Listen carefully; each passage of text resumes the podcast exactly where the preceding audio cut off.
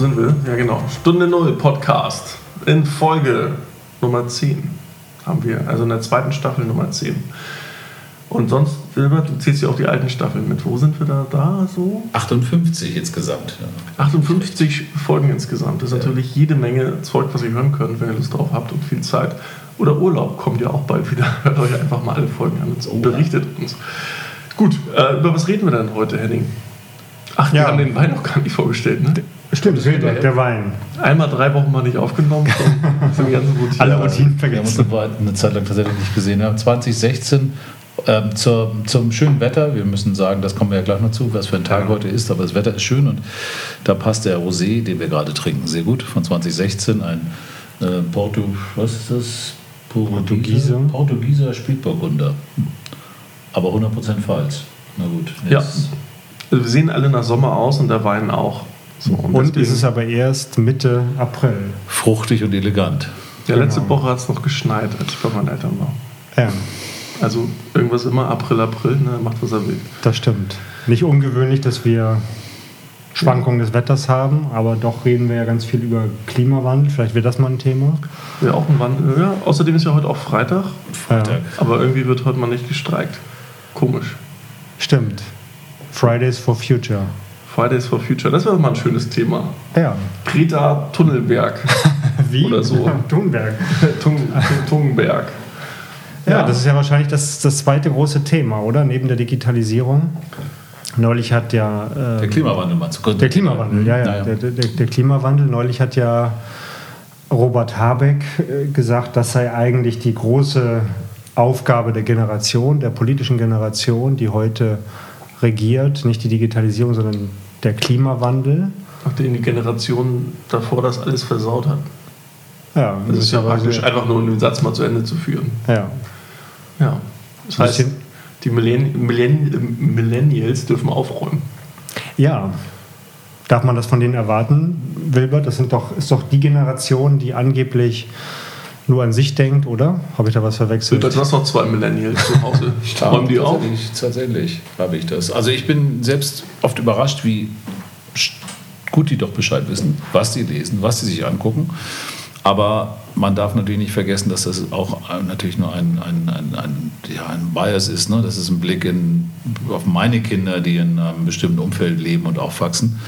Insofern kann ich das, es wäre das jetzt nicht zu verallgemeinern, aber grundsätzlich in der Gruppe sehe ich schon eine Menge Engagement und natürlich hat diese Nummer mit Fridays for Future, wo die natürlich auch daran teilgenommen haben, ähm, und nicht nur, weil geil nicht zur Schule, sondern wir wollen auch wirklich was tun. Da ist auch äh, vielleicht nicht bei allen, bei manchen habe ich mal den Eindruck, die haben nicht so wirklich die Tiefe des Ganzen durchdrungen, aber sie wollen was machen. Das ist per se erstmal gut.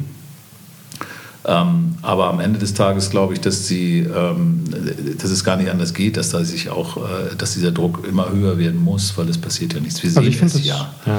Ich finde das auch gut. Also es gab ja eine große Diskussion darüber, ob man ob die Schüler tatsächlich ähm, dann, dann freitags der Schule fernbleiben äh, sollen und so weiter. Also ich, ich finde es gut, weil es, weil es nochmal zeigt, dass, es, äh, dass, dass die Jugend sozusagen Verantwortung übernimmt. Und das gilt ja letztlich auch für unser großes Thema Digitalisierung. Auch da wird es ja äh, noch zu großen Veränderungen kommen, die die, die Verantwortung der Jüngeren äh, erfordert. Insofern finde ich das gut, dass, dass die Jugend sich politisiert und ähm, natürlich gibt es auch, auch Leute und Schülerinnen und Schüler, die dann irgendwie als Trittbrettfahrer äh, das, das nutzen, überall, um irgendwie so, genau. Klar. Aber das, das finde ich, da muss man drüber hinwegsehen. Ich finde es als, Be als Bewegung, finde ich es wahnsinnig gut.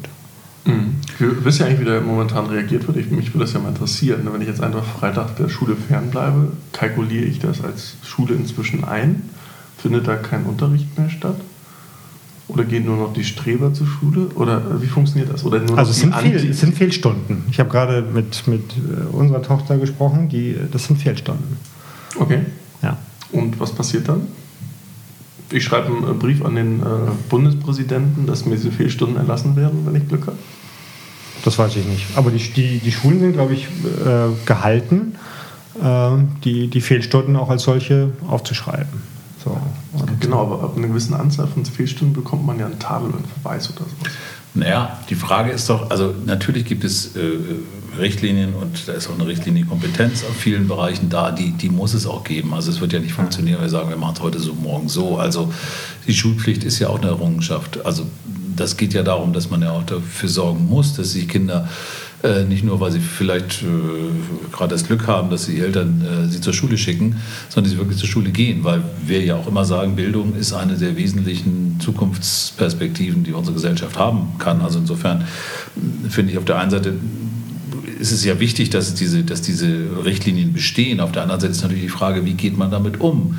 Und ich fand den Ansatz eigentlich, dass viele sagen, ein Teil der Erziehung in der Schule soll ja auch kritisches Denken, es soll die Auseinandersetzung mit dem, was einem passiert, ne, soll, soll da ähm, auch gelehrt werden. Und im Grundsatz könnte man natürlich, weiß ich nicht, mit ein bisschen Flexibilität auch sagen, gut, wir machen das mal so, zumindest äh, könnten wir das auch als Teil einer Politik, Wissenschaft, Gesellschaftsunterrichtseinheit äh, bezeichnen und könnten uns dann vielleicht in diesen Richtlinien etwas anders verhalten, weil es ist natürlich totaler also ist ja auch Quatsch, wenn die nachher alle über viele Stunden ihre Prüfungen nicht machen dürfen, dann bleiben ja, dann bleiben ja, äh, ja, dann bleiben ja eigentlich alle sitzen. Also das ist genau richtig gesagt, darauf wollte ich nämlich hinaus. Ihre Bildung, also Schulpflicht als Errungenschaft der Gesellschaft. Ähm, man könnte es ja lösen, indem man einfach alle Lehrer, die an dem Tag eigentlich unterrichten müssten, auch zur Demo schickt und dann einfach alle Schüler sich einmal kurz da melden müssen, ihr Bändchen abholen müssen, dass sie da waren. Ja, dann wäre es Teil des Unterrichts, wie ich das gerade meinte. Da das gar nicht so Das Problem ist nur, wenn, wenn eine Schülerin oder ein Schüler sagt, ähm, ich halte das für Quatsch, ich, ich will das nicht. Und was ist der Fall, wenn jemand sagt, ich möchte freitags demonstrieren für ganz andere Themen? Ähm, ja, so, der also, Fass ohne Boden, ne? Ja, genau. Also warum will man, will man einem anderen Schüler oder einer Schülerin verwehren für, weiß ich nicht, ähm, äh, für den Klimawandel auf die Straße äh, zu gehen. Weil das Wetter in Hamburg besser wird, oder ja, wie? Genau, ich bin ja. dafür. ja, genau. Also wo zieht man, also als Prinzip ist das, glaube ich, eine, eine ganz schwierige Frage, auch wenn ich das als Bewegung begrüße, weil ich finde, dass man schon merkt, dass der Druck dadurch, nicht zuletzt dadurch, größer geworden ist, auch auf die Politik. Also ich würde mal sagen, in einem dialektischen Sinne finde ich es gut, dass es das gibt ähm, dass Schulbehörden sagen müssen, das ist nicht, nicht erlaubt und wir, wir behandeln das nach wie vor als Fehlstunden, kann ich auch verstehen, weil es eben, wenn man das nicht täte, äh, wirklich... Ähm, Anarchie. Ja, Richtig. genau. Also äh, ich denke auch, man muss das von, von beiden Seiten sehen. Natürlich ist die erste Reaktion, dass man, der sind die nicht ganz dicht. Ich meine, das ist doch jetzt eine gute Sache und so. Aber auf der anderen Seite muss man natürlich dahinter schauen und tatsächlich auch langfristig, langfristig die Folgen, die sich daraus ergeben können, ähm, äh, ja, beleuchten. Und da bin ich schon bei dir, dass äh, äh, Schulpflicht ist eine Errungenschaft und äh, wir können jetzt nicht einfach sagen, hoppla, jetzt haben wir da was, was so populist, auch, auch populistisch ja ist am Ende, dass wir davor einknicken müssen. Könnte man das nicht einfach einfacher regeln? Es gibt ja so Firmen, die einfach sagen, Google hat das mal eine Zeit lang gemacht, ich weiß nicht, ob das heute noch machen, die sagen irgendwie 20 Prozent deiner Arbeitszeit widmest du Themen, auf die du Bock hast. Ja? Mhm um einfach also irgendwelche kreativen äh, neuen Ideen zu fördern intern. Weil das natürlich in der Schulzeit ähnlich freigibt. Ne? Dass dann Schülern einfach sagt, pass mal auf, der Freitag, an dem könnt ihr ein bisschen machen, was ihr wollt. Und wenn ihr demonstrieren geht, egal. Mhm. Ja, ja. Hauptsache, das bringt euch in irgendeiner Form nach vorne. Dadurch hätte man das ja ein Stück weit schon wieder mhm. legitimiert. Mhm. Aber du, eins darfst du ja nicht vergessen, solche Sachen sind ja auch Erscheinungen und es ist ja gar nicht gesagt, dass das nächstes Jahr noch en vogue ist. Also das da ist bei all diesen Dingen ja auch immer äh, so ein Momentum, was sich da ergibt. Und äh, das ist jetzt da, bevor eine Schule einen neuen äh, Schulplan, einen neuen Lehrplan aufstellt, der so etwas berücksichtigt, sind ja. Äh, Glaubt ihr, das, das, das können ja nicht mal irgendwie ad hoc machen. Ohne den Greta Tunnelberg, Tunnelberg würde das anders aussehen? Glaubt ihr, die ist das was Gott oh, Ganz schwierig zu sagen, ne? Na, also sie ist ja schon Auslöser. Ja. Wobei ich übrigens gerade mir die ganze Zeit im Kopf rumgeht, dass du sagtest, der Habeck hätte gesagt, diese Themen, äh, nicht Digitalisierung, sondern das Thema ähm, Klima ist unser vordringliches Thema, das kann man gar nicht trennen. Also auch in diesem Fall sieht man ja, dass diese Bewegung, die sich hier äh, aufmacht, ja auch durch die Digitalisierung, also durch die sozialen Netzwerke und sowas, überhaupt erst A, den Zulauf bekommen hat und B, ähm, natürlich sich dann auch erst darüber organisiert hat und dass es dann auch so schnell geht. Und das ist ja etwas, wo man dann auch sagen müsste in, in den Schulen, diese Flexibilität und Geschwindigkeit auch um, um Dinge zu verändern oder auch tatsächlich Lehrinhalte anzupassen, die ist ja gar nicht da, weil das natürlich ganz anders, das sind ja bürokratische und auch, auch da wird ja dann mit Gremien und dann Lernen, ich, ich kenne die hinter, ähm, ich, ich, weiß jetzt nicht genau, wie sie das machen, aber es äh, wird sicherlich so sein, dass dann irgendwelche Schulräte zusammensitzen und sich dann überlegen, okay, nächstes Jahr müssen wir das und das verstärkt im Lehrplan haben oder, oder, oder. Das äh, wird auf keinen Fall so ad hoc passieren können. Also ich finde find die Idee richtig geil, wenn man, also ich meine, wir haben ja schon ganz oft über die Reform des Bildungssystems gesprochen. Ja, also dass wir einfach sagen, okay, de facto ist es eigentlich ein bisschen äh, aus der Industrialisierung immer noch. Also alle werden über den gleichen Kamm geschoren, wenn du fünf in Mathe hast, bleib sitzen und so weiter und so fort. Ich finde das eigentlich gar nicht, ich finde es zu, zukunftsträchtig, wenn wir sagen würden, einen Tag die Woche mhm. dürft ihr eure Zeit sozialen Projekten eurer Wahl widmen. Politischen oder sozialen Projekten. Ne? Mhm. Klar hast du natürlich immer ein paar schwarze Schafe dazu, die sagen, oh, die Jugendorganisation der AfD ist auch ganz schön. Aber das Gros der Leute mhm. wird schon, äh, glaube ich, was wählen, was irgendwie sinnvoll ist. Das glaube ich auch. Ich finde das gar keine schlechte Idee. Ja, das würde natürlich wir die Flexibilität schaffen, auch solche ja. Sachen, auch solchen Sachen Raum zu geben. Aber das ist ja eine grundsätzliche Forderung. Ich denke, wir haben ja oft über Bildung gesprochen, worüber wir eigentlich noch nie wirklich gesprochen haben, ist wie äh, solche konkreten Ideen, wie die du auch gerade geäußert hast, haben wir eigentlich noch nie ähm, wenn ich mich erinnere, hier so auf dem Tisch gehabt, dass man sagt, also auch hier im Bildungssystem ähm, sind um die Zukunft, die uns allen ja immer schneller, immer schneller einholt, quasi. Die Zukunft ist einfach, die ist nicht mehr Zukunft, die ist immer schon Gegenwart. Das ist ein schönes Bild, ne? die, die, Zukunft holt uns ein. Ja, die Zukunft also, holt uns eigentlich immer ja, schneller ein. Ja. Und ähm, äh, gerade deshalb müssten wir ja an solchen Dingen ähm, drehen. Und gerade weil, ich meine, wir haben uns jetzt durch Bachelor und Master sowieso ein Stück weit von dem Humboldtschen Bildungsideal entfernt. Äh, dadurch würden wir darauf wieder so einen Schritt zugehen, indem mhm. den Leuten einfach freistellt, sich für diverse, eine, verschiedene äh, soziale Organisationen, politische Organisationen zu organisieren. Wir müssen die halt eine Semesterarbeit darüber schreiben und einen Status Quo-Bericht, wo wir auch zeigen, dass die was gemacht haben.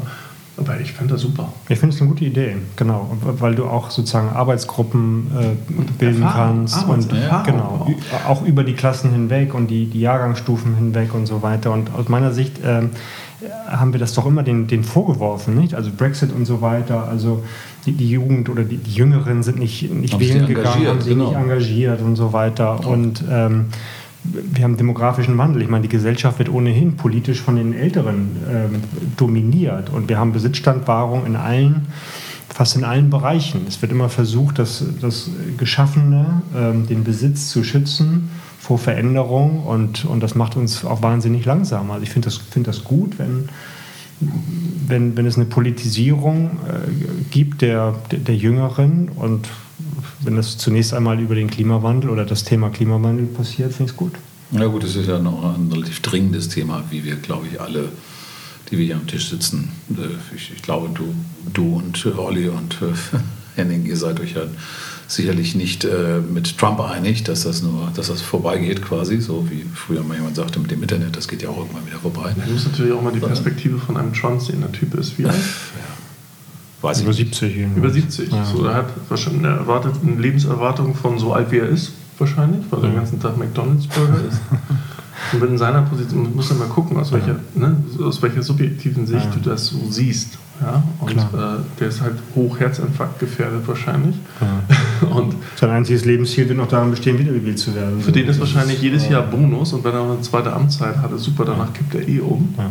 So, und der denkt, ich will jetzt hier was, ich will in die Geschichtsbücher rein. Ja, Wenn ich jetzt genau. hier anfange, alles zurückzuschrauben zugunsten des Klimas, who cares? Ja, ja? genau. Der will als Dealmaker in die Geschichte rein. So. Und der will irgendwas geschaffen haben mit Mauer oder irgendein Blödsinn, wo, wo, wo, wo er dann erstmal mit assoziiert ist die nächsten paar hundert Jahre. Ja. Klimaschutz, das dauert dem zu lange. Da hat er, die Zeit hat er nicht mehr. Ich finde es interessant, also die, auch die, die, die Vielfalt der Person. Nicht? Also wenn man ich, mein Lieblingsbild ist ja immer, was, was steht in 50 Jahren in den Geschichtsbüchern? Und äh, Trump wird natürlich stehen, drinstehen und ähm, sehr reaktionär und ähm, vermutlich oder vielleicht wird auch Greta Thunberg irgendwie drinstehen. Wahrscheinlich nur im kleinen Mit Absatz Trump oder so. In einer Zeile. Äh, ne, also es sind Zeitgenossen und das finde ich immer interessant. Und äh, wenn man so durch die Geschichtsbücher blättert, dann sind es ja doch oft Personen, die bestimmte Ideen vorangestellt haben. Und äh, insofern finde ich, kann man heute mal fragen, so was sind eigentlich für die letzten 20 Jahre, was sind die Personen sozusagen, die für ihre Ideen eingetreten sind und äh, maßgeblichen globalen Impact hatten. So, und Thunberg, glaube ich, sie gehört dazu. Ne? Gerade das ist eine Bewegung. Ja, das ist eine Bewegung. Sagen, ja. Ja. Naja gut, wir hatten vorhin ja auch schon Personen, das Thema Personenkult in dem Zusammenhang. Also das natürlich dann auch, dass auf eine spitz auf eine Person zuläuft, die vielleicht das auch gar nicht, weiß ich nicht, ob die, ob sie selber sich das so ausgemalt hat, die machte nicht den Eindruck, dass sie jetzt irgendwie äh, das macht, damit sie be berühmt wird oder sowas, sondern man hat, nimmt ihr ab, dass sie da ganz ernsthaft irgendwie für mhm. dieses Thema auch äh, es tut und äh, dann mit ihrer ganz eigenen Art, die ja so einen leichten Autismus dabei hat, auch damit so umgehen kann. Also dass sie das auch dass, so ein, dass sie das eben so sind vielleicht auch ein bisschen an die abhärt. Ich kann es nicht sagen, ich stecke da nicht drin. Mhm. Ähm, es gibt ja inzwischen relativ viele Journalisten, die versuchen irgendwie diese, diese Person und dieses Phänomen zu erklären oder eben auch zu, zu entzaubern, indem sie eben sagen, ja, PR, ne, das habe ich jetzt auch gelesen, das greifen dann vor allem die rechtspopulistischen Zeitungen gerne auf, dass sie also ein, ein von irgendeiner PR-Agentur erschaffenes äh, äh, Wesen ist, die, ähm, die sie quasi dafür missbrauchen. Ähm, gut, wer, wer weiß es schon genau, aber ich äh, persönlich glaube schon, dass die so ein Anliegen hat.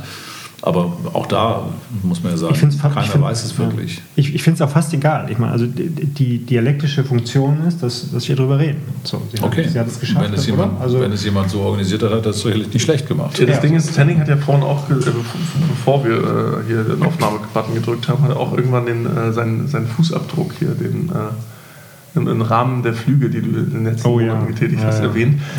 Das hast du ja auch wahrscheinlich auch nur gemacht, weil das gerade so ein aktuelles Thema ist. Sonst hättest du das, das Wording wahrscheinlich gar nicht so benutzt. Ne? Dann, äh, den, den, Fußabdruck. Den ja. Fuß, den, ja, ja. Es gibt einen neuen Begriff, den habe ich jetzt, ich weiß gar nicht, ob ich ihn jetzt richtig erinnere irgendwie Fly, Fly Shame oder so, Fly Shaming. Mhm, das kommt auch, uns äh, auch aus Schweden. Also, dass man, ja genau, dass das man irgendwie sich schon, wenn man sagt, irgendwie, oh, du bist geflogen, äh, man muss sich rechtfertigen dafür, dass man irgendwie gerade kleinere Strecken, also ja. war jetzt keine kleinere Strecke, aber dass man die, dass man die fliegt so. Und äh, das finde ich interessant, dass sich auch das nicht von Gesetzes wegen, sondern auch, ich sag mal, durch sozialen Druck ähm, schon gerade irgendwie was, was verändert. Man muss also es ist jetzt tatsächlich ein, auf, auf ein, ein, schwedisches Phänomen, das heißt irgendwie auch Schame oder Schäme oder also, ja, mit, mit ja. so nicht nah an Schämen.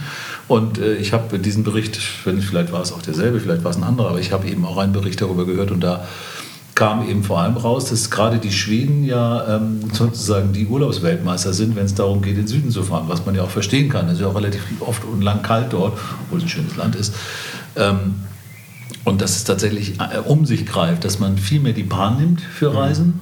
Mhm. Dann kann man natürlich nicht unbedingt nach Bali mit der Bahn, das ist ein bisschen schwierig, aber auch so ne, nach Frankreich oder so dann durchaus mal eher den Zug nimmt als den Flieger.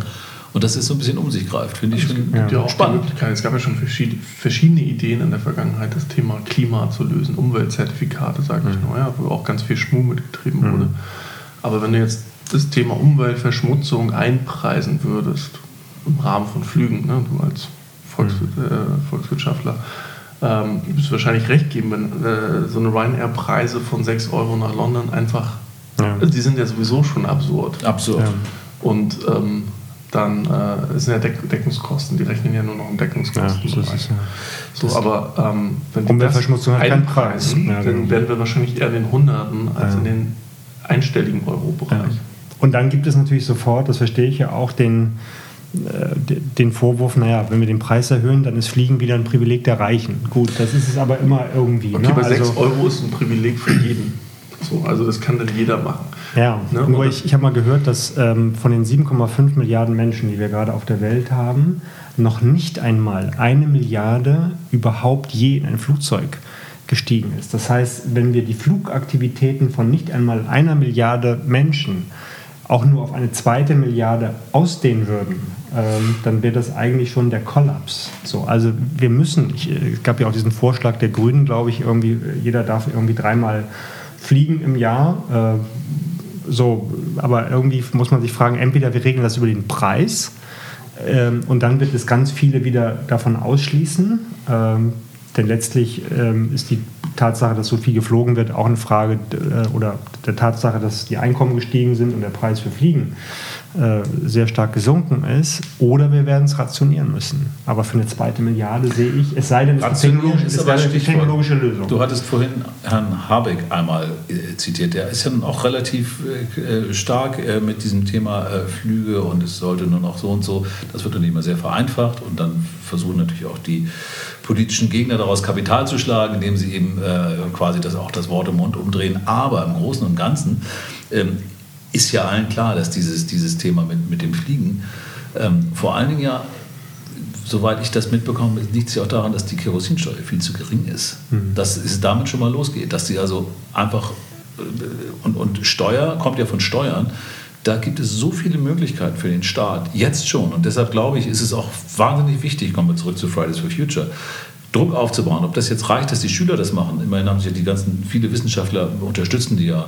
Ähm, und vielleicht sollten die Eltern, sollten sie auch nochmal irgendwie die, die Parents for Future da, daneben stellen. Also der Druck von der Straße muss so groß werden, dass sie ihre blöden Instrumente mal richtig einsetzen. Ich glaube, es sind pro Liter Kerosin sind es 10 Cent gerade, Eurocent, und pro Liter Benzin sind es, glaube ich, 60 oder ja. 68. Also sollten so. mal, dann sollten die das doch schon mal auf einen Euro hochsetzen oder auf, auf 80, keine Ahnung. Das würde automatisch natürlich eine, anfangen zu regulieren. Genauso übrigens, auch wenn das jetzt nicht ganz ins Thema passt, war das mit der Wohnungsnot. Da hat Habeck ja auch noch gesagt, ja, notfalls muss man enteignen. Das ist natürlich äh, aus dem Zusammenhang gerissen, glaube ich, ganz genau, weil das äh, sind so typische Sachen, da weiß man als Politiker, dass man damit also die Büchse der Pandora öffnet. Aber auch da frage ich mich, warum, warum ist die Politik nicht in der Lage, das über Steuern zu regeln? Also wenn du eben, ne, wenn du Sachen leer stehen lässt oder keine Ahnung, diese ganze Sache, ich will jetzt nicht in diese Wohnungsmarktdiskussion einsteigen, aber auch da könnte man sicherlich über Steuern dafür sorgen, dass Mieten geringer sind, weil du nämlich dann vielleicht weniger zu versteuern hast und wenn du bei Luxusobjekten, je mehr teurer die Miete ist, desto radikaler steigen die Steuern dafür an. Also ich glaube, da gibt es so viele Steuermittel, die aber nicht angewendet Nordhaus werden. Nordhaus hat einen Vorschlag gemacht. Nordhaus ist ein Klimaforscher, Ökonom, ähm, der auch immer wieder genannt wird als möglicher Nobelpreisträger, weil er sozusagen Pionierarbeit geleistet hat. Und der hat den Vorschlag gemacht, der hatte das, was du, Olli, angesprochen hast, gerade dieses äh, Zertifikatehandelssystem. Ähm, das ist eigentlich von, vom ökonomischen Lehrbuch her im Grunde das effizienteste System, also dass wir sozusagen weltweit äh, eine bestimmte Menge an CO2, die gerade äh, noch sozusagen das Zwei-Klimaziel äh, zu erreichen erlaubt, dann handelbar macht. Also es wird dort vermieden, wo es am effizientesten ist. Ähm, das ist ökonomisch sozusagen das ist mhm. eigentlich das beste System. Das ist aber nicht durchsetzbar, weil die Chinesen natürlich sagen, na, ihr seid witzig, ihr Europäer und Amerikaner. Ihr habt seit, mit 200, seit 200 Jahren euren Wohlstand mit CO2 aufgebaut und jetzt sind wir dran mhm. und jetzt wollen wir uns integrieren in ein solches System. Deshalb sagt Nordhaus äh, CO2-Steuer äh, plus CO2-Zölle äh, auf, auf Importe. Ja. Das ist sein Vorschlag. So, aber diese ganzen Steuermittel, also Steuermittel ist ja ist jetzt ein, ein doppeldeutig, in diesem, weil ich das ja als ein Steuerungsinstrument sehe, also ein Steuermittel in dem Sinne.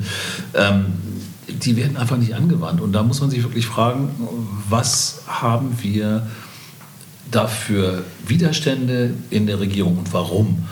Und wenn ich mir angucke, wir wissen es ja auch aus, aus Brüssel und wir sehen es ja auch in Amerika, das ist ja alles doch so lobby-controlled, was da passiert da traut sich, also man hat ja das Gefühl, die sind fremdgesteuert, allein wie sie mit der Automobilindustrie umgehen. Natürlich ist das ein wichtiger Wirtschaftsfaktor, ich, ich aber, das geil, aber es geht nicht, das kann nicht sein. Also man kann natürlich über Steuern reden, aber wir haben auch schon ganz oft über Grundeinkommen geredet. Ja?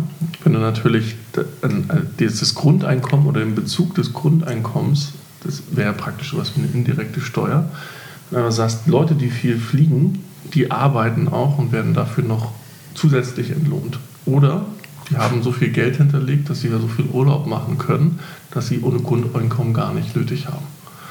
So, und dass du dann einfach sagst, Leute, die viel fliegen, die müssen halt Einbußen beim Grundeinkommen entnehmen. So, also wir haben ja mal gesagt, wir wollen keinen mhm. Unterschied machen zwischen arm und reich. Aber Leute, dass man einfach so ein Stück weit, dass man das trackt pro Person, wie viel, wird, äh, wie viel Kreuzfahrten werden gemacht, wie oft wird geflogen und Co.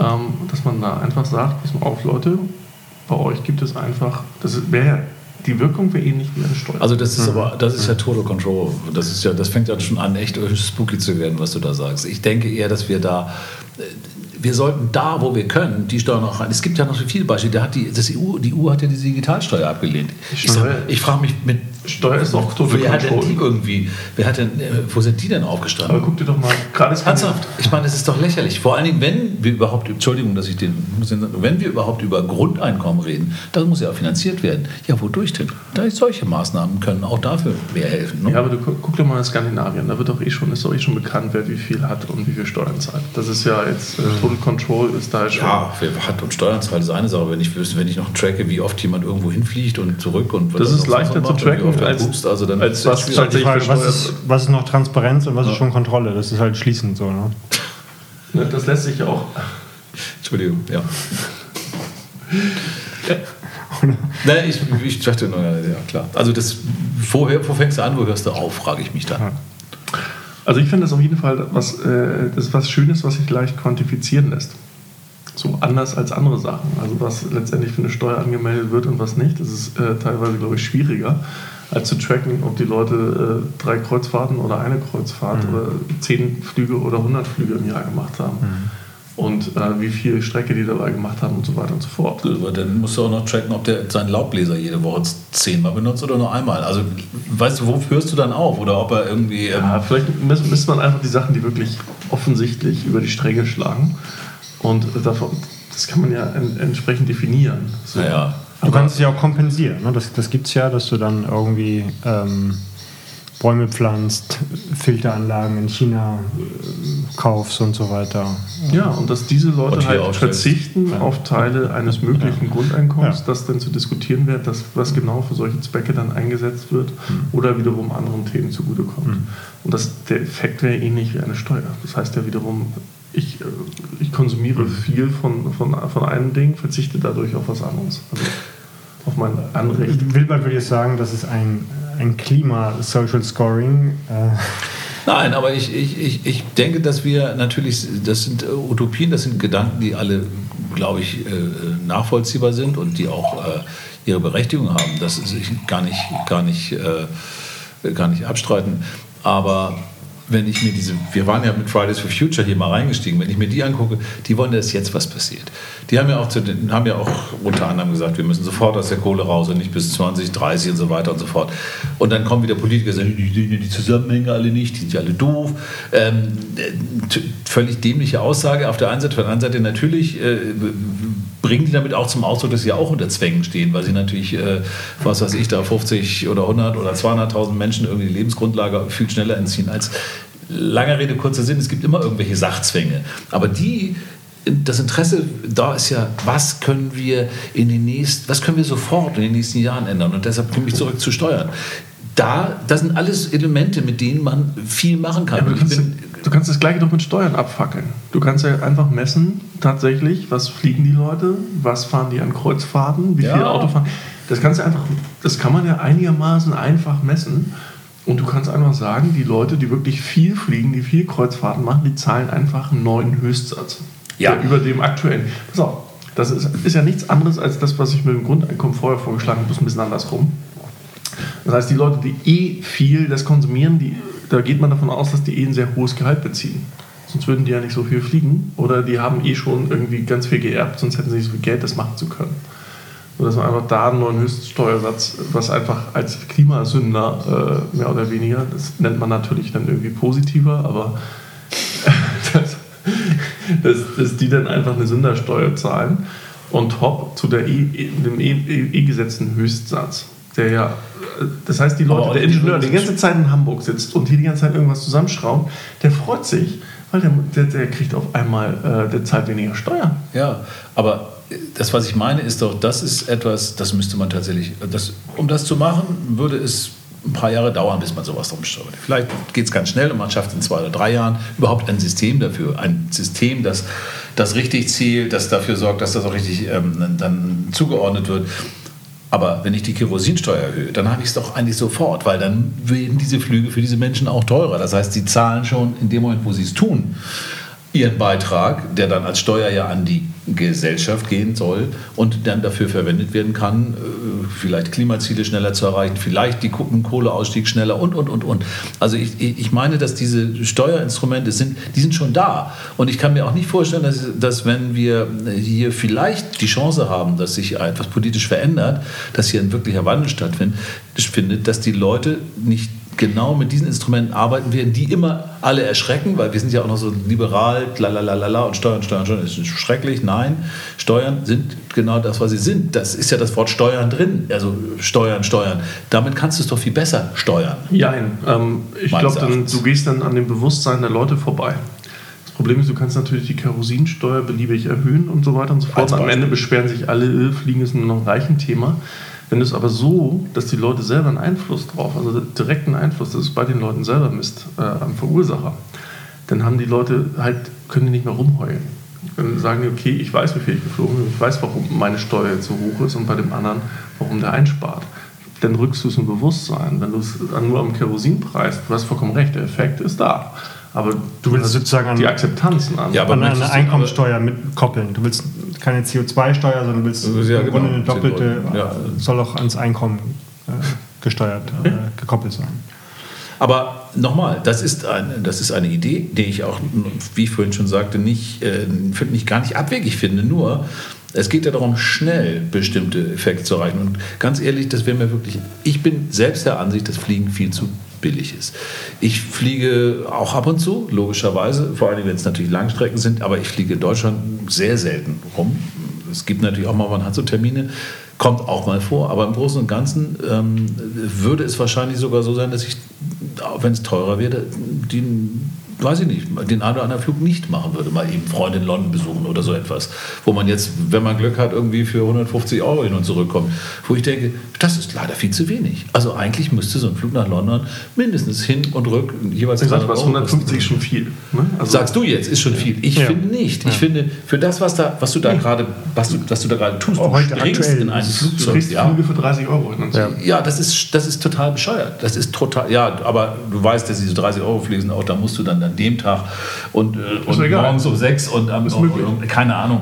Es sind natürlich auch nicht die komfortabelsten, aber du hast recht, natürlich gibt es diese günstigen Flüge, aber das ist ja das, was ich sage. Das, das ist Quatsch, das darf es nicht geben. Es, es ist unmöglich, dass jemand für 28 Euro mir einen Flug anbietet. Das zahle ich ja fürs Taxi zum Flughafen, wenn ich dann mit dem Taxi fahre, was ja auch nicht ökologisch war. Ich müsste ja mit der Bahn fahren, aber selbst die Bahnfahrt zum Flughafen kostet ja schon irgendwie 30 Prozent davon. So. Also das ist, das ist doch abstrus. Es ist abstrus. Ich wäre wirklich dafür, dass, das, dass, dass man das über jetzt über bestimmte Mechanismen, die wir haben, auch regelt. Und nochmal, dafür gehören für mich auch die ganzen anderen Sachen, die über harte Lobbyarbeit irgendwie wieder rausgedrückt werden. Dass die Digital nicht gekommen ist, halte ich für einen vollkommen unter den Tisch gefallenen Skandal. Aber du brauchst ich insgesamt Anreize nicht nur für, für CO2-Vermeidung äh, im, im, Flugverkehr, sondern insgesamt brauchst du Anreize für, für einen Umbau der, mhm. der Produktion. Du brauchst Richtig. einen grünen Kapitalstock. So, und äh, ich habe neulich gehört, wir haben Deutschland äh, hat ungefähr einen Anteil von 1,6 Prozent am weltweiten CO2-Ausstoß, kann das sein? Ähm, und klar, ich meine, das Argument, dass äh, selbst wenn wir hier irgendwie zwei, drei Kohlekraftwerke abschalten und in China, glaube ich, 100 oder so äh, in den nächsten zehn Jahren gebaut werden, so dann ja. ist das natürlich im globalen Maßstab äh, zu wenig. Deshalb müssen wir insgesamt Anreize globaler Art geben äh, und, und auch eine Import. Ähm, Zoll auf, auf CO2 kann helfen, sozusagen ja. immerhin für Europa 500 Millionen Konsumenten, dann werden die chinesischen Produzenten schon überlegen. Das kann man ja weiterdenken. Plastik kann besteuert werden, weil wir sehen, was für ein Scheiß macht. Elektroschrott, äh, ne, das ganze Zeug, das kann man ja auch anders äh, behandeln. Mhm. Aber du hast völlig recht. Global ist das natürlich dann wieder nur ein Tropfen auf einen heißen Stein. Aber ich sehe das da wirklich anders. Und da sehe ich uns als Europäer eine Pflicht. Erstmal muss einer anfangen damit. Mhm. Äh, und Europa hat noch zumindest ein gewisses Gewicht in der Welt. Ob das so bleibt, ist noch eine andere Frage. Wenn wir das verlieren, dann haben wir sowieso verschissen. Ich glaube, dass wir mit diesen, mit diesen Werten und mit den Ideen, die wir hier entwickeln, ähm, vorangehen müssen. Äh, wir können nicht sagen, macht ihr das mal zuerst oder anderen oder, oder hm, wir müssen es alle gemeinsam machen. Das wird nie passieren. Wir wissen das doch, wie es Also ist. Also, aber Europa könnte es. Der Zertifikatehandel funktioniert doch eigentlich wirklich nur, wenn das wirklich alle übernehmen, oder? Also ich meine, Ja. das Thema ist ja, ich rede über die produzierende Wirtschaft. Mhm. Der Effekt ist ja einfach, wenn ich teure Zertifikate auf den Markt schmeiße und, äh, und be- beschneide, besch die Wirtschaft beschneide dadurch, dann passiert halt Abwanderung. So, also die wandern einfach wo ab, wo es entweder nicht so stark kontrolliert wird oder wo sie irgendwelche anderen Möglichkeiten haben, billig das zu umgehen äh, oder wie auch immer. Entweder haben sie halt die gleichen Kosten, wenn sie ins Ausland gehen oder halt nicht. So, und solange das nicht der Fall ist, ist das halt auch kein Thema, was eine Priorität hat. Aber das Du musst halt den, Kon den Konsum, den CO2-intensiven Konsum und nicht die CO2-intensive Produktion Genau, das denke ich auch. bestrafen. Weil das Im passiert doch schon. Ja, ja. Nein, Entschuldigung. Nee, alles gut. Also was ja schon positiv, diese Abwanderung ist doch schon, das ist doch schon seit 30 Jahren gang und gäbe. Wo werden denn die ganzen Schuhe, die wir hier äh, kaufen, äh, gemacht für kleines Geld und werden dann auch noch, weil es ja deutsche Firmen sind, bla bla bla irgendwie ohne große äh, Aufschläge hier wieder äh, reingeholt. Da werden, das ist doch schon seit Jahren so, dass die aber- Produktionen, da wird in Bangladesch genäht. Henning hat es ja genau richtig gesagt. Ne? Das, das Ding ist, wo- worüber wir eben eh auch schon geredet haben, die Leute brauchen es im Bewusstsein. Damit das eine Langfristigkeit bekommt, muss das ganz normal werden, dass die Leute sich einen Gedanken darüber machen, wie ihr CO2-Footprint aussieht. So, und dann sind wir wieder bei Fridays for Future. Das ist doch eine Chance. Das ist doch eine Chance, dass diese jungen Menschen, die die Zukunft sind, begreifen, dass es keinen Spaß macht, äh, dass es zwar vielleicht Spaß macht, um die Welt zu jetten, aber dass es tatsächlich für sie, für ihre Zukunft totaler Quatsch ist. Das ist auch, dass eben eine CO2-Steuer nicht noch eine Steuer ist, sondern eine, ne, geht die Verwendung von Steuergeldern. Wir können das Thema immer an der, kann man immer wieder eine Kurve kriegen und in andere Sachen reinrutschen. Aber das ist doch eine Chance, dass die begreifen, denn darum geht es ja erstmal, es muss ja getragen werden von einer breiten Schicht der Gesellschaft, dass die hier begreifen, dass viele, viele Sachen ähm, sich verändern müssen und auch bereit sind dazu. Ich meine, ich sehe das als, das ist eine der großen Chancen bei so einer Bewegung. Wenn es denn nicht nur ein En Vogue-Ding ist oder ein, oh klasse, wir können alle Party machen, oh klasse, wir können alle streiken. Ich meine, man muss diese Seite auch betrachten. Da gibt es garantiert auch welche, das ist super und die dann irgendwie... Geil, ne? wenn die ganzen Influencer, die irgendwie diese Selfies in den Flugzeugen machen, für, dafür noch Geld bezahlen, wenn die einfach nochmal 300 Euro Umweltsteuer zahlen müssen, dann Motto, oh, du warst im Flugzeug. das wäre doch richtig lustig. Ja, aber, aber es, es dreht sich gerade, oder? Es ist, äh, wenn du irgendwie jetzt hier und da Also so zu hoffen, es, es, es macht Hoffnung, das ist ja das Schöne daran. Es macht, Greta Thunberg macht Hoffnung, also wenn ich das jetzt mal so zusammenfasse. Es macht Hoffnung, dass ähm, ein äh, junges Mädchen ähm, äh, mit einer gewissen ähm, äh, ja, Passion oder mit einer, auch einer gewissen Beharrlichkeit ähm, es hinbekommt, eine, eine Bewegung äh, loszugründen, wo, wo viele Leute sich angeschlossen haben. Wobei, und das muss ich, ich kann das hier nicht stehen lassen ohne. Ich war ja da, meine Tochter war ja mit, äh, die heißt ja auch Greta, die war mit äh, da am Rathausmarkt, die waren auf der Bühne und haben gespielt, da toll. Und die waren alle vorher am Gänsemarkt gewesen, hier in Hamburg. Ähm, sind das eben zwei Plätze, die nicht so weit auseinander entfernt sind. Die haben morgens am ich- ich Gänseplatz hab's gehört. demonstriert. Ich hab's gehört. Ja, du warst bei euch vor der. So, ich bin dann, nachdem die da alle weg waren und ihre Demo starteten und dann zum Rathaus, bin ich dann auch dahin, weil ich wollte mir das anschauen, ich wollte dabei sein. Der Gänsemarkt sah aus wie Scheiße. Entschuldigung, auf Deutsch. Da lagen überall Flugblätter, Papier, Becher und ich dachte, Moment, hier stimmt jetzt was nicht. Hier ist Inhalt und, und Handeln ist nicht synchron. Alles recycelbar, wenn es regnet, ist das alles weg. Ja, das ist.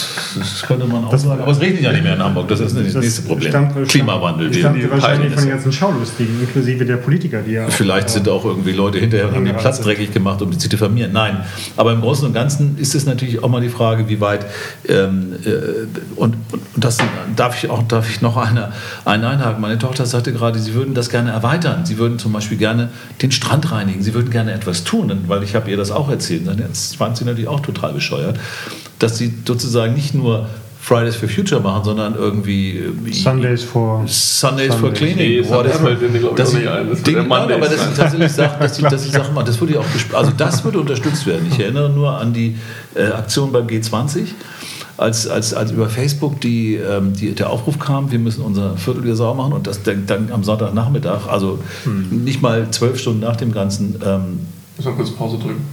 Dass, äh, dass man di- diesem Inhalt nicht nur diesen, diesen äh, rebellischen, wir demonstrieren, sondern auch inhaltlich was zufügt. Und ich glaube, da liegt dann auch eine Chance. Und dann wird sich auch sehr schnell zeigen, wie äh, stabil und wie belastbar diese Bewegung dann auch ist.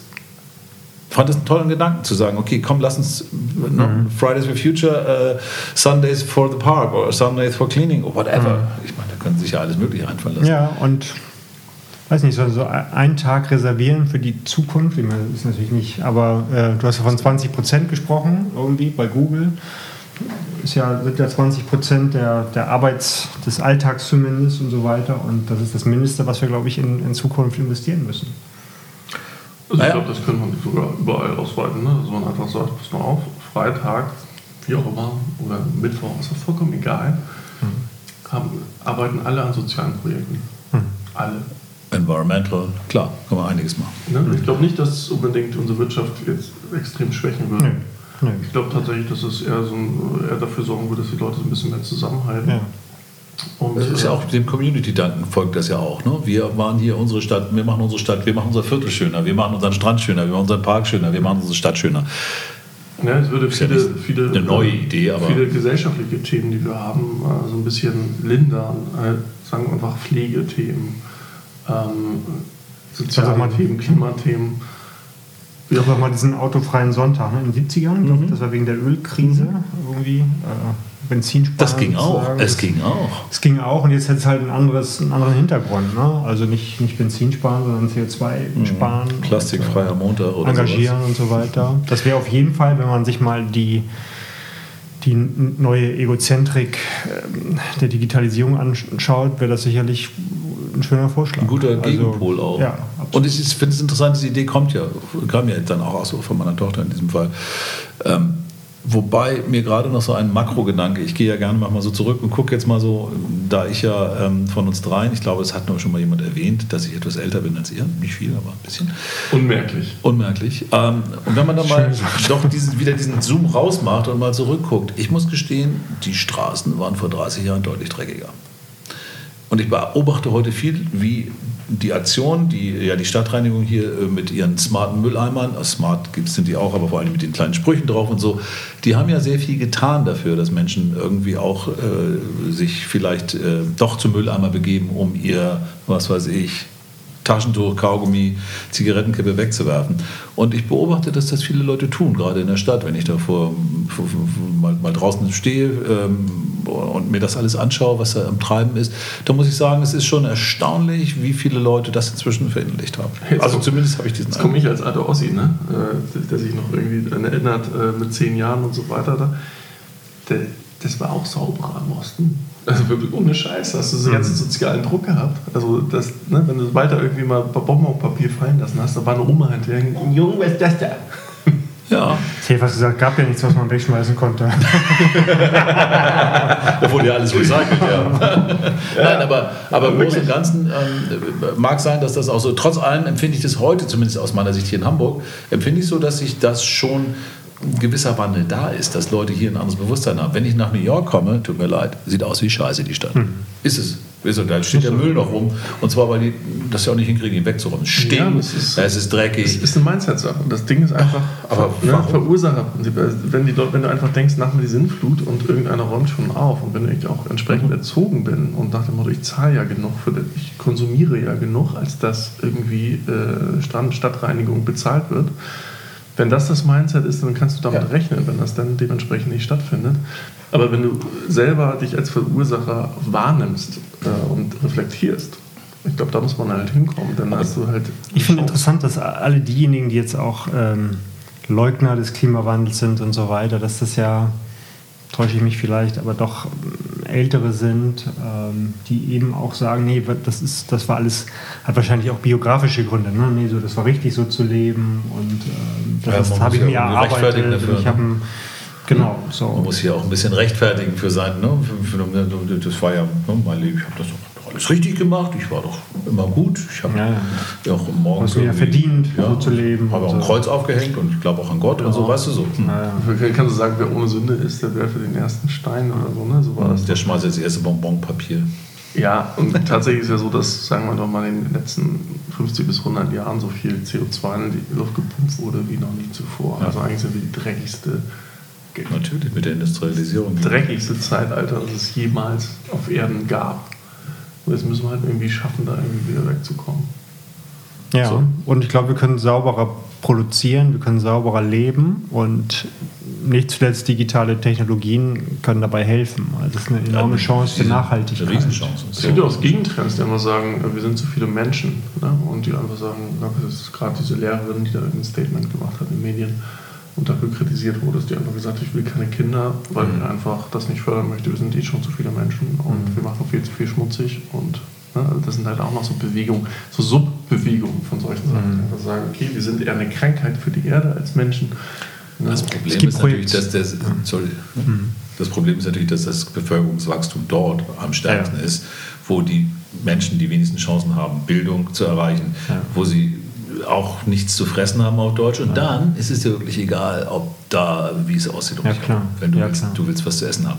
Insofern ist das natürlich eine, eine ganz, ganz schrecklich, also auch eine komplett kontraproduktive Entwicklung bei der ganzen Sache. Es gibt Projektionen, die, die deuten auf 14 Milliarden hin. Das sei wohl sagen, das, auch das Maximum, was überhaupt vorstellbar ist. Bis wann? In den nächsten 30 ähm, Jahren? 2000 weiß ich nicht. 100? 2100 oder so. 14 äh, Milliarden. Es gibt aber Hoffnung und zwar ist Kinderkriegen auch eine Einkommens, eine Frage, der ist auch einkommensabhängig.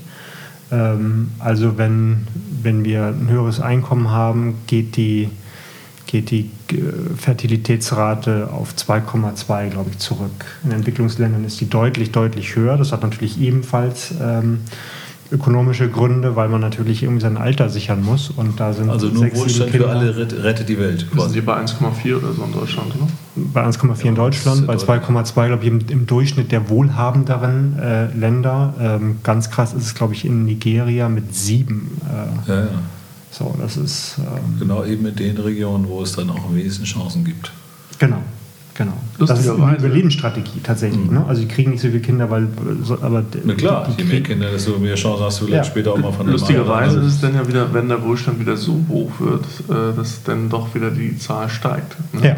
Ja. ja. Ähm, das stimmt. Zum Beispiel in Skandinavien, Norwegen oder so weiter, das ist, glaube ich, höher als in Deutschland. Ja, glaube ich, genau. über zwei oder so, wenn ich nicht Aber es stabilisiert sich wohl bei 2,1 oder 2. Das heißt, eine gerade enorme, eine Reproduktion. Ist gerade eine Reproduktion. Der Gesellschaft wäre, ja. Genau. Und wenn wir in absehbarer Zeit auf insgesamt global auf einen Durchschnitt von 2,2 kommen, dann würde es sich, glaube ich, bei 10 Milliarden stabilisieren. Ja, was auch schon eine Menge ist. Auch schon eine Menge ist, ja. Eine Menge. Die müssen auch alle ernährt werden. Ja. Da sind wir wieder an einem Thema. Das stimmt. Dann Krass. sind wir wieder bei dem Fleisch, was äh, nicht vom, vom Rind kommt, sondern was synthetisch hergestellt ja. wird. Wie praktisch, wir sind jetzt auch schon wieder beinahe durch. Äh, also eigentlich sind wir jetzt in der 48. Minute. der 48.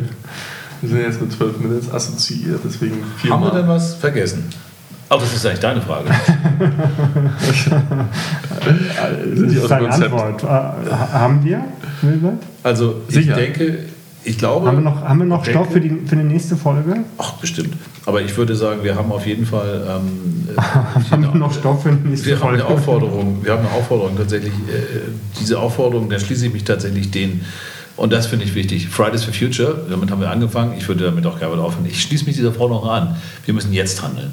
Und jetzt handeln heißt für mich, ja, wir müssen weiterdenken, was können wir in Zukunft anders machen, aber wir müssen die Instrumente, die wir jetzt haben, einfach mal anfangen, konsequent einzusetzen. Und zwar nicht nur in Deutschland, sondern zuallererst mal in Europa. Ich denke, Europa ist nach wie vor das, der Kontinent oder die, die Wirtschaftsgemeinschaft die, äh, oder politische Gemeinschaft, wie auch immer, der Raum, der, der hier vorangehen muss. Und äh, da muss jetzt gehandelt werden. Deshalb werde, werde ich äh, persönlich auch dafür sorgen, dass meine Stimme nur noch äh, an Politiker geht, denen ich abnehme, dass sie das jetzt auch tun. Lieber, darauf stoßen wir an mit einem Wein aus Chile.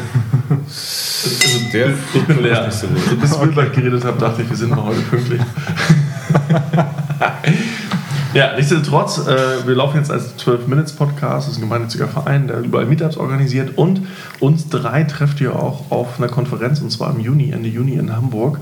Dann machen wir mal einen Live-Podcast und geben auch mal einen zum Besten. Kommt gern vorbei. Die heißt 12 Hours Us, also 12hrs.us. Ähm, ja, äh, wir freuen uns auf euch. Äh, uns findet ihr natürlich wieder überall, äh, wenn wir dazu kommen, das Ganze zu teilen. Und äh, ja, lasst uns gerne irgendeinen Kommentar da oder bewertet das Ganze. Und wenn nicht, dann nicht. So. Schickt es an eure Freunde und Verwandten. Genau, schickt das an eure Ex-Freundin. Alles klar. Bis dahin. Tschüss. Tschüss. Ciao.